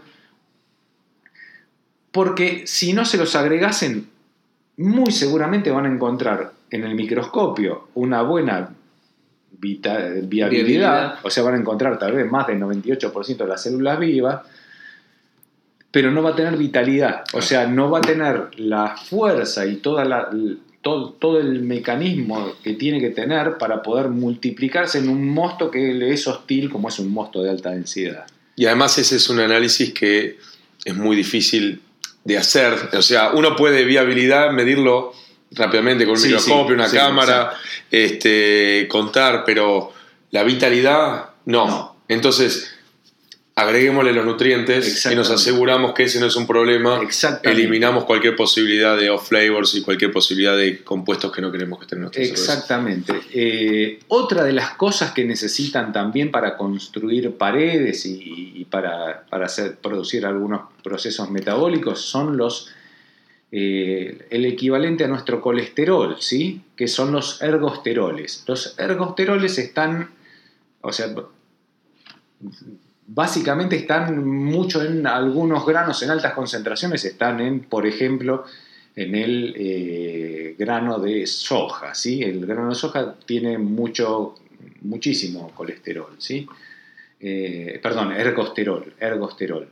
Eh, pero básicamente es como el colesterol. Es una, es una molécula que hace que la célula pueda no solamente construir paredes celulares y que después se va a usar para las va a usar para incorporar y sacar cosas de adentro del, del, medio y meterlas adentro de la célula y hacerlo en el camino inverso, sino que también para otros procesos metabólicos. Entonces, sepan que durante la etapa esta de multiplicación celular, las, las levaduras necesitan incorporarlo. ¿Las maltas tienen ergosteroles? Sí, tienen ergosteroles, ¿sí? o sea, hay ergosteroles. ¿Son suficientes? Y depende, depende de eso, de que o yo estoy haciendo un mosto de alta densidad o yo estoy con levaduras eh, reutilizadas o estoy haciendo, o, sin reutilizar, inclusive hasta con levaduras secas, con un mosto, mosto de alta densidad, es importante agregarle eh, un nutriente que tenga además de paredes celulares ergosteroles. ¿sí? Y, a diferencia de... Estimulan el crecimiento y la multiplicación. Lo mismo que la tiamina. ¿sí? La tiamina es una, una de las vitaminas del grupo de, vitaminas eh, B que nosotros tomamos, que también estimula el crecimiento. Entonces, si ustedes me dicen, ¿y de dónde saco yo eso? les digo, hay existen nutrientes que son de ese tipo, o sea, hasta ahora estamos hablando de todos nutrientes en donde yo lo que mencioné son, son todos nutrientes orgánicos con algunos minerales, o sea, es una parte inorgánica, pero no, hasta ahora yo no, les hablé de aporte de nutriente inorgánico como es el eh, DAP, ¿sí? el fosfato diamónico. ¿sí? No usen nunca fosfato diamónico eh, que compren en ni siquiera en una química de grado alimenticio, porque, por empezar, el fosfato diamónico es muy bueno como aporte de nitrógeno, eh, muy simple y como aporte de, em, de fósforo, ¿sí? que los necesita la levadura. Pero ¿qué tiene el fosfato diamónico de, que uno encuentra comercialmente? Por empezar, cuesta dos mangos el que uno compra eh, en cualquier lugar en y tiene un color medio amarronado porque se usa, la finalidad de ese fosfato diamónico es usarlo como nutriente de plantas, ¿sí? Las plantas son como, son, nada, necesitan también más o menos lo mismo, que, pero necesitan, necesitamos usar un fosfato diamónico que no tenga contaminantes. ¿Cuál es el contaminante más común que está en el fosfato diamónico? Hierro. ¿Sí? Hierro. ¿Qué es lo que le da ese color amarronado? Ustedes van y compran, no, pero bueno, yo voy y compro de grado alimenticio. Ah, fantástico. Grado alimenticio lo único que quiere decir es que no le hace mal a un, humano. O sea, ustedes pueden estar incorporando con cualquier cosa de grado alimenticio. Por ejemplo, ácido láctico. Ustedes dicen, no, yo compro grado alimenticio. Ah, fantástico, ¿sí? Eh, pero el, el, un insumo de grado alimenticio puede contener hierro, que nosotros no queremos en nuestra birra, justamente para que, además de no tener sabor metálico, que no se catalicen un montón de reacciones de óxido de reducción. Entonces, eh, sepan que el fosfato diamónico se puede usar, pero solamente se puede usar al principio de la fermentación. Ya cuando bajan de 1040, o sea, están en el mosto llega a 1040 en la fermentación, eh, las levaduras los, ya no los incorporan muy bien y empiezan a aparecer sabores amoníacos justamente en la, en la cerveza. Entonces no lo pueden agregar. Si se les está frenando una fermentación, no pueden agregar ningún nutriente que contenga fosfato diamónico. ¿sí? Les digo porque es, común, no sé, el nutriente, el primer, los primeros nutrientes que usaba Papacian eran justamente eran fosfato diamónico, y, pero no los usaba en, mitad en la mitad de la fermentación, los usaba al principio de las, de las fermentaciones, los usaba en la olla. Entonces, eh, ¿de dónde saco un nutriente que tenga todo esto? O sea, que tenga paredes celulares, que tenga tiamina, que tenga ergosteroles, que tenga calcio, que tenga zinc.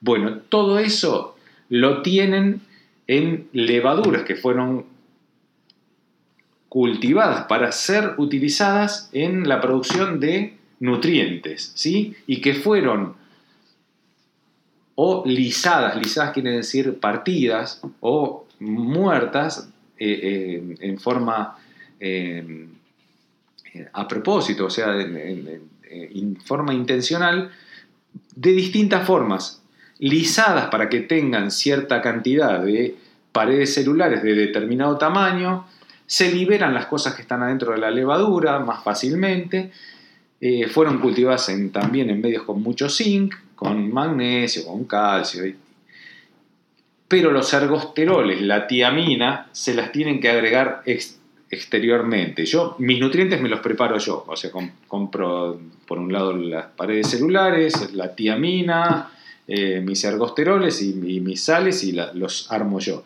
Ustedes, la mejor aproximación que tienen acá en la Argentina son algunos nutrientes de algunas eh, algunos proveedores de la industria eh, enológica, o sea, tienen algunos proveedores de la industria del vino que proveen eh, nutrientes. Ahora, hay muy pocos, muy, muy pocos que tienen la composición que nosotros necesitamos, porque ellos los hacen para vino. ¿sí? Estoy hablando de acá de Argentina, se van a cualquier otro país en donde es más fácil eh, es más, están más, más, disponibles otros nutrientes y van a encontrarse con que eh, pueden comprar el nutriente justo, si hecho para una levadura, para un mosto cervecero.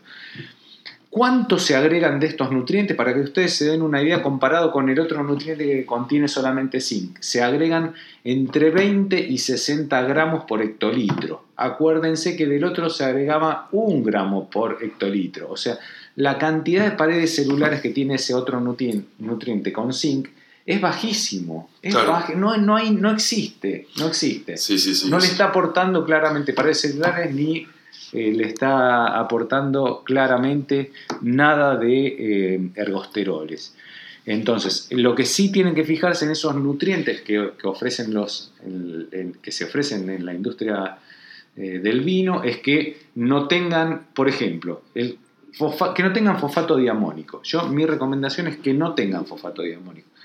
¿Cómo lo pueden encontrar escrito en el paquete? ¿sí? Lo pueden encontrar escrito así como fosfato diamónico, DAP, que es, la abreviatura en inglés, o van, simplemente van a encontrar nitrógeno inorgánico.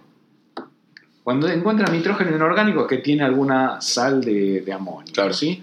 Entonces, Primera recomendación, fíjense que en el pack no diga eh, fosfato diamónico. Y fíjense que tenga, que no solamente tenga paredes celulares, que tenga ergosteroles y que tenga tiamina, ¿sí? Que tenga tiamina.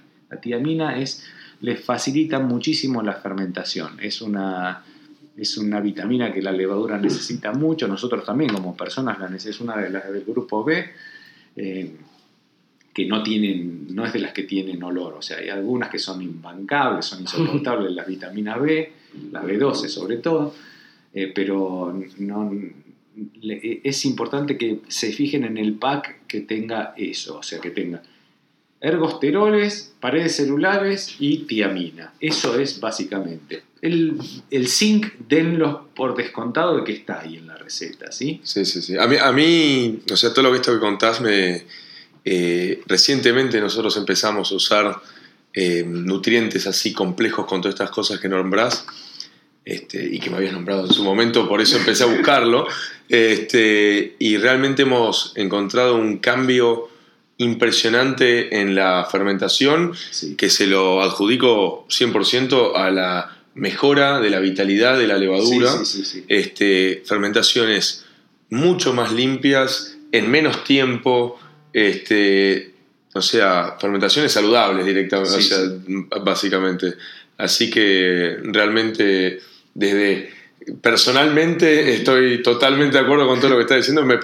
realmente encontramos un cambio eh, muy bueno por empezar a agregar todas estas cosas, estos nutrientes que son importantes para que estén. Y, sí, de hecho, uno no los consideraba. La verdad que yo no lo consideraba. Sí, mucha gente no los consideraba, pero de hecho yo les digo una cosa. Si ustedes tienen una fábrica, son cerveceros, tienen una fábrica y están, tal vez no sea el momento el momento, el momentum, ¿sí? Para decir esto, pero si estuviesen con la capacidad limitada de fermentadores, lo primero que tienen que hacer es empezar, no comprarse otro fermentador, empezar a usar, a usar nutrientes. ¿Son caros? Sí, son caros. La verdad es que son caros. Pero cuando uno ve que gana un día, dos días de fermentación, que, la, que sale limpia, que después puede reutilizar la levadura en forma saludable. Y uno empieza a ver que realmente consiguió un fermentador más, o sea, en, una, en un mes consiguió... Te sale más barato, o sea, son caros, pero relativamente baratos comparado con comprar otro fermentador, sabiendo que aumentás la, la, capacidad. Pero además ni siquiera pasa solamente por aumentar la capacidad, sino también es por, tener un mejor producto. porque realmente sale con menos. Yo estoy hablando de mi experiencia personal. Sí, ¿eh? este, no, siempre quiero aclarar porque acá la idea es hablar con ciencia y todo. Y acá, bueno, cuando nombramos experiencias personales, ¿qué es de, si es eso? Entonces, sale la fermentación con eh, menos sulfuro, menos, o sea, menos, realmente menos estrés de la levadura. Así que este, totalmente de acuerdo. Así que bueno, esto es más o menos lo que tenía para darles hoy en esta charla. Eh, cualquier duda que tengan la vemos, a ver si nos quedó algo sin hablar. Tal vez la parte de oxígeno. Eh, oxígeno, sí, oxígeno, sí, oxígeno. Eh, oxígeno, o sea, ¿qué, ¿qué, es importante saber del oxígeno que uno necesita? Por empezar es que tiene que ser estéril, o sea, uno está metiendo en un mosto altamente eh, nada, uno está metiendo en la primera etapa de, inoculación de levadura, se está metiendo un montón de, mosto y el oxígeno, si no está filtrado, es un oxígeno que básicamente eh, puede contaminar nuestra birra. Me refiero más que nada no a los que utilizamos oxígeno de tubo, ¿sí? porque ya el proceso para hacer oxígeno es una compresión del aire, o sea, el, oxígeno que, se usa es una compresión de aire eh, que eh, hace que se licúe el oxígeno y el nitrógeno, ¿sí? y después es como que se empieza a liberar como si fuese una destilación. Y por un lado se separa el nitrógeno, por el otro el oxígeno. En esa compresión y descompresión hay mm, mucha energía que hace que si hubiese habido algún microorganismo en el aire, en todo ese proceso se muere. No obstante esto, el oxígeno está el que usamos nosotros, es oxígeno de tipo medicinal, ¿sí? es, es oxígeno que se usa para las personas que a una persona no le haría mal, pero sin embargo fíjense ustedes que si van a ver a cualquier persona que está en una cama, el oxígeno se le hace burbujear por dos cosas para, para que le llegue ahí. Por empezar no es oxígeno puro, es oxígeno con nitrógeno, pero además, o sea, es, nitrógeno enriquecido con oxígeno. Pero además se pasa por agua, o sea, se hace burbujear por agua antes de pasar, primero para limpiarlo, ¿sí? Y segundo para humedecerlo. Si nosotros no necesitamos humedecerlo, pero sepan que uno eh, necesita filtrar el oxígeno. Entonces, si ustedes son homebrewer y están, no tienen oxígeno, no tienen tubos de oxígeno, pero tienen eh, una, un, compresor o un equipo de, no sé, de, en el mejor de los casos, un compresor de los que se usaban para hacer nebulización. De cárter seco, o sea, sin aceite. Sin aceite. Sí, porque si no le vamos a meter aceite y eso seguro que no queremos. Entonces, sepan que una de las formas de filtrarlo es lavándolo, ¿sí? O sea, lavándolo, o sea, lo hacen burbujear por algo de oxígeno. Si el volumen es mucho, o sea, si el, flujo que tienen es mucho, no se va a lavar mucho, van a retener simplemente partículas muy grandes. Eh, pero en la primera parte, si ustedes lo lavan, lo que están haciendo es, lo que está comentando Matías, es nada, es sacándole cualquier tipo de aceite que pueda tener el, que pueda venir de un de cualquier compresor de, aire, sea de eh, un compresor de un equipo de nebulización. Los equipos de nebulización no tienen, no tienen aceite. Claro, sí, sí, son cartas secos. Sí. Eh, pero bueno, si tienen otros métodos, sepan que tienen que sacarle primero el aceite y después filtrarlo. ¿sí? Y el filtro sería por un filtro de 0,22. Si están a nivel eh, homebrewer, les, o si están a nivel de cervecerías grandes, no les vendría mal comprar un cartucho, les va a durar toda la vida, porque la verdad es que es esa. Un filtro estéril también podría ser. Sí, sí, son filtros estériles, hay también cartuchos. ¿sí? Ah, o sea, hay algunos descartables que, se usan, no sé, cuando yo hago mis levaduras, en mi bioreactor, en la, en la salida tengo un cartucho eh, de una empresa que se llama Paul, que, es muy conocida, es una de las más importantes en filtración, filtraciones estériles. Eh, nada, un filtro de 0,22 micrones. ¿sí? Y si están en, un nivel homebrewer, compran un filtrito de, los de 0,22, que aunque no sea estéril, lo conectan, prenden la pecerita, prenden la bombita de la pecera, la dejan burbujear en oxígeno un tiempo suficiente hasta que de alguna forma todo lo que está después del filtro también está estéril, ¿sí? o por lo menos con una baja carga bacteriana. Eh, es importante la forma también en que, o sea, uno necesita un grado de disolución en la cerveza. Sepan, en el mosto, perdón. Sepan que cuanto más caliente está el mosto, menos soluble es el oxígeno. El oxígeno y cualquier otro gas son menos solubles, la mayoría de los gases son menos solubles en caliente. La mayoría, no todos, son menos solubles en, en caliente. Entonces, cuanto más frío está el mosto, van a ser más eficientes las eh, la, sí, la solubilidad, del, oxígeno. Sepan que el tamaño de las partículas es importante. el eh, tamaño de la piedra. De la piedra, ¿sí? Eh, si son cerveceros, tienen que usar una piedra de 0,5 micrones. Más grande que eso ya les produce unas burbujas demasiado grandes con poca difusión. y si y si son homebrewer, no usen una piedrita de pecera.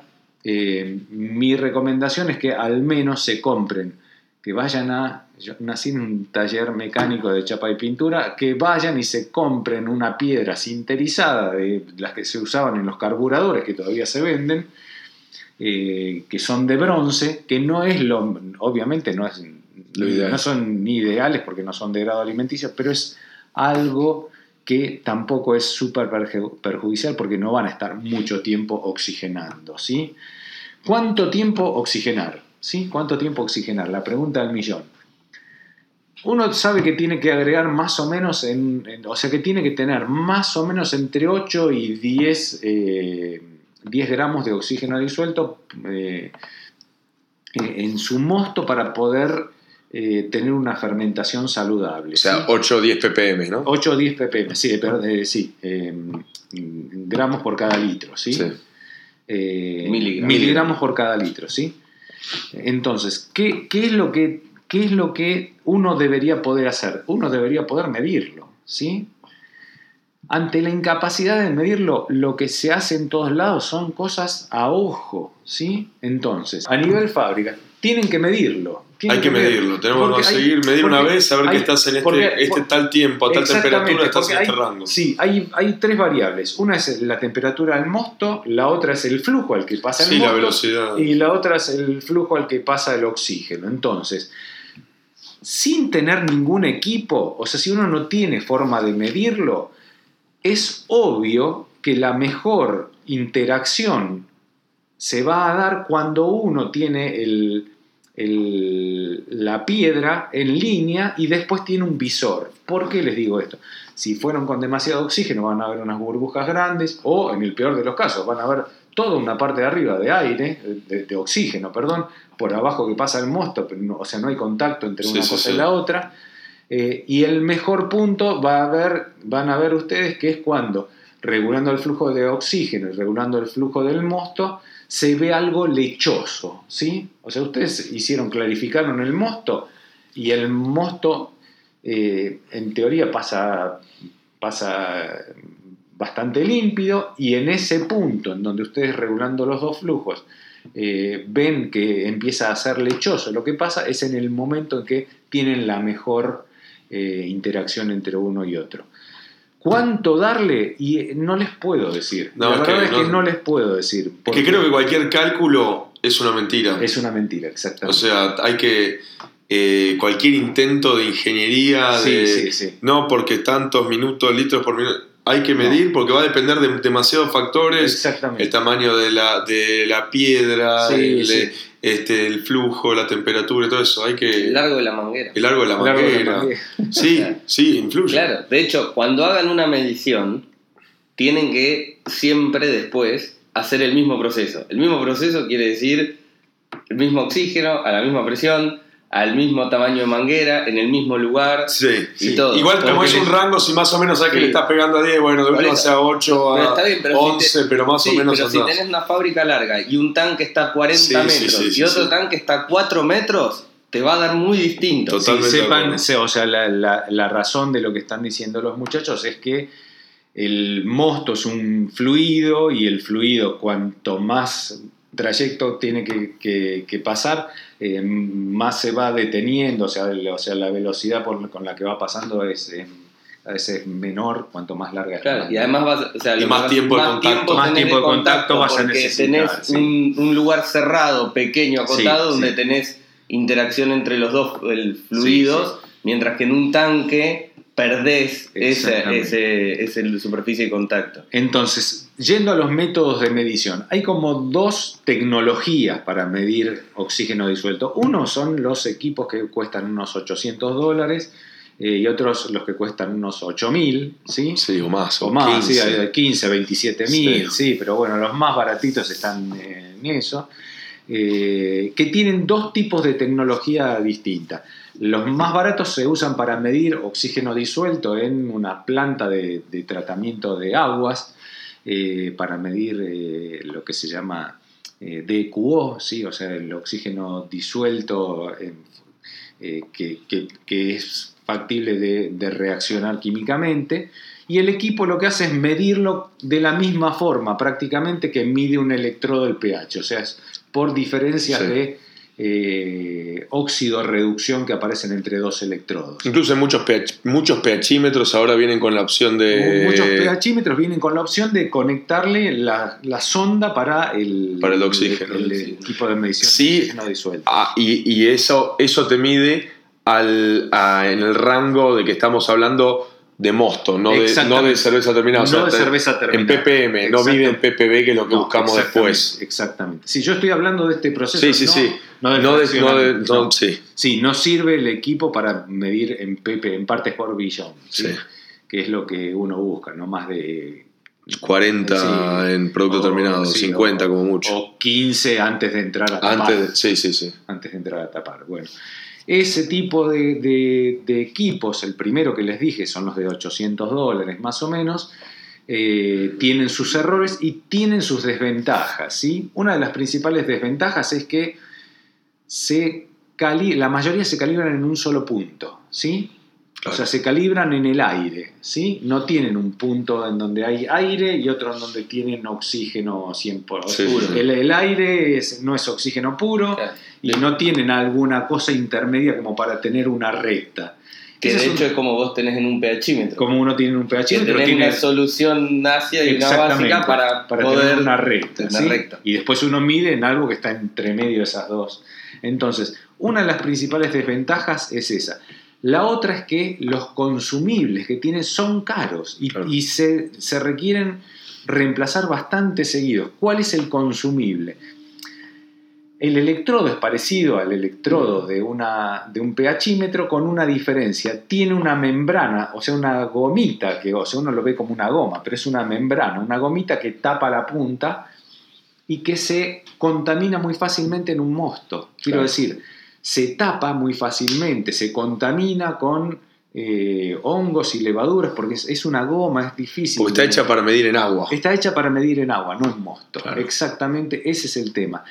Los otros equipos que tienen otra tecnología, la, la tecnología que tienen los otros es, es una tecnología en donde tienen una- un diodo que manda una luz y esa luz, si se encuentra con oxígeno, eh, produce bioluminiscencia. En el otro, en el otro, eh, eh, en el otro electro, o sea, tiene un emisor de luz y un receptor que, que mide cuánto le llegó de, de bioluminiscencia y lo que tienen es cuanto más oxígeno hay en el medio, mm, eh, la reacción que, que se produce es distinta. Y tiene una gran ventaja respecto del el otro también. El otro mide reacciones de óxido-reducción. O sea, si uno... Y este no, este mide directamente oxígeno. ¿Cuál es la diferencia con el otro? El otro, el más barato, si ustedes lo quieren usar en un, en un mosto que ya arrancó, o sea, arrancó la fermentación. Ya tienen algo de diacetilo, acetato de tilo, lo que cualquier cosa que sea susceptible de ser oxidada, el equipo lo va a oxidar y les va a dar un error. Claro. Porque está midiendo todo lo que se, todo lo que se reduce. O sea, no, yo les dije todo lo que es, es, susceptible de ser reducido. ¿sí? Entonces, todo, o sea, todo lo que tiene oxígeno les va a dar algún tipo, oxígeno no ni siquiera disuelto, oxígeno en su molécula, que sea capaz de ser reducido, el aparato lo va a reducir y les va a dar un error, les va a medir por encima de lo que en realidad tiene. Claro. Claro. Eh, así que bueno, lo que es lo que entonces, si uno tiene acceso a alguno de esos equipos, lo que sí puede hacer en una fábrica es lo que se llama una validación de procesos, ¿sí? Es algo muy tedioso, pero se los explico rápidamente, es eh, uno fija condiciones extremas para, un, no sé, por ejemplo, yo tengo cervezas que están entre tal y tal eh, densidad inicial eh, y me pongo a probar ¿sí? en distintos rangos de, flujos de oxígeno y de, y de mosto y con distintas temperaturas y empiezo a ver en qué momento cuando yo mido tengo exactamente la cantidad de oxígeno que yo necesito. Si eso lo hago tres veces, o sea, en tres veces que yo consigo obtener las mismas condiciones, puedo decir, y con, cierta, con un cierto margen de, error, hay una fórmula matemática, pero no importa, con cierto margen de error, uno puede decir que eh, de ahí en adelante, salvo que haga algún cambio súper importante en esas tres variables, eh, no, no necesitaría seguir midiéndolo siempre. Claro. X tiempo a esta caudal más o menos me da en este rango que está aceptable. Sí. Pero medido, no calculado. Medido. Es, la verdad es que hay que medirlo. No, no, hay, no hay formas de hacerlo. Hay otros métodos más antiguos que son con mediciones eh, con ultravioleta, con, son reacciones eh, químicas que después se miden con UV un, equipo, un, espectrofotómetro, eh, pero son reacciones, la verdad, que son muy tediosas. Son muy tediosas, no, ya no se usa eso, no se usa, la verdad que... Y el error también es grande. grande. Y bueno. Bueno. Entonces creo que con esto, cerramos, el primer capítulo de, este, Levas. Este, quedan varios temas para el próximo, queda todo qué pasa en toda la parte de fermentación en sí, ¿no? En la fase real de fermentación, este, cuando se está convirtiendo estos azúcares en, alcoholes, este, y eso lo veremos en, el, próximo, episodio. Bueno, con esto vamos cerrando el episodio de hoy. Si les gustó y si les gusta el podcast, no se olviden de dejarnos una reseña en la plataforma donde nos escuchan, ya sea Spotify o Apple Podcast. Eso ayuda a que otra gente nos encuentre. También de seguirnos en Instagram, arroba Birratecnia. Así están al tanto de cualquier novedad. Eh, además, ahí incluimos referencias de todos los artículos y papers que mencionamos en el podcast. Cualquier pregunta, duda, consulta, comentario, elogio o quejas, ¿por qué no? A birratecnia.gmail. Gracias por escucharnos y hasta la próxima.